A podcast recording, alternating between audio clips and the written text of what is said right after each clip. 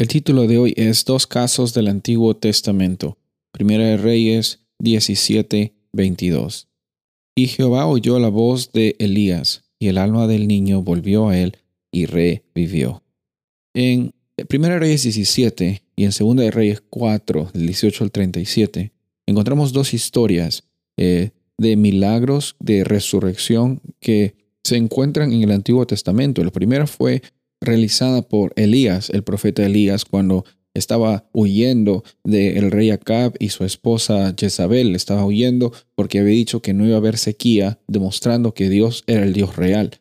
Entonces se encuentra Elías con esta viuda en el área de Sarepta y esta viuda estaba pasando por una situación muy precaria, eh, por la cual Dios también provee por sus necesidades y por una prueba de fe, también ellos llegan a tener sustento por esos momentos tan difíciles que era la sequía.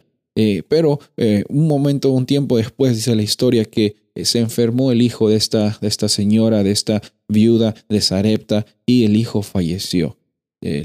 Elías llega a elevar una oración, una plegaria de intercesión por, ah, por la vida de este muchacho, por la vida de, de la mamá que había pasado por bastantes aflicciones. Y la historia nos cuenta que el niño llegó a resucitar. El versículo que leímos nos menciona que el alma del niño volvió a él. otra vez eh, hacemos el énfasis que esta palabra alma es el viento, el aliento de vida, el poder que da la vida. No había un, un aire que tenía la personalidad de este muchacho, sino era literalmente el muchacho estaba descansando en el sueño de la muerte y le fue devuelto esa chispa de vida y la, mamá, totalmente aliviada y feliz, dijo a Elías, yo conozco ahora que tú eres un varón de Dios y que la palabra de Jehová es verdad en tu boca, reconociendo y glorificando el nombre de Dios, no la persona, sino el nombre de Dios.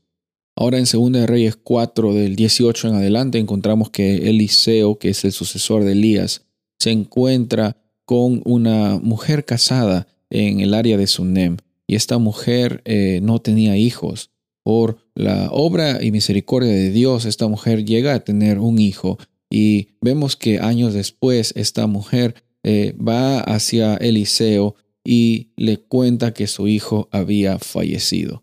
De la misma forma, esta mujer con fe eh, va hacia el profeta y el profeta también intercede por la, la vida de este, este muchacho. Y la Biblia nos cuenta que el muchacho llegó a resucitar y también el nombre de Dios fue glorificado. En estas dos historias encontramos un común denominador, la fe en el poder que Dios tiene para resucitar de esta muerte terrenal y también de la muerte espiritual que todo el mundo eh, estaba pasando antes de conocer a Jesús. Por eso es que hoy día podemos adorar a Dios y agradecerle porque Él es bueno, porque su misericordia se extiende para ti y para mí, y por medio de la resurrección espiritual también tenemos la certeza que la muerte terrenal no es solo más que un sueño para nuestro Dios Todopoderoso. Soy el pastor Rubén Casabona y deseo que tengas un día bendecido.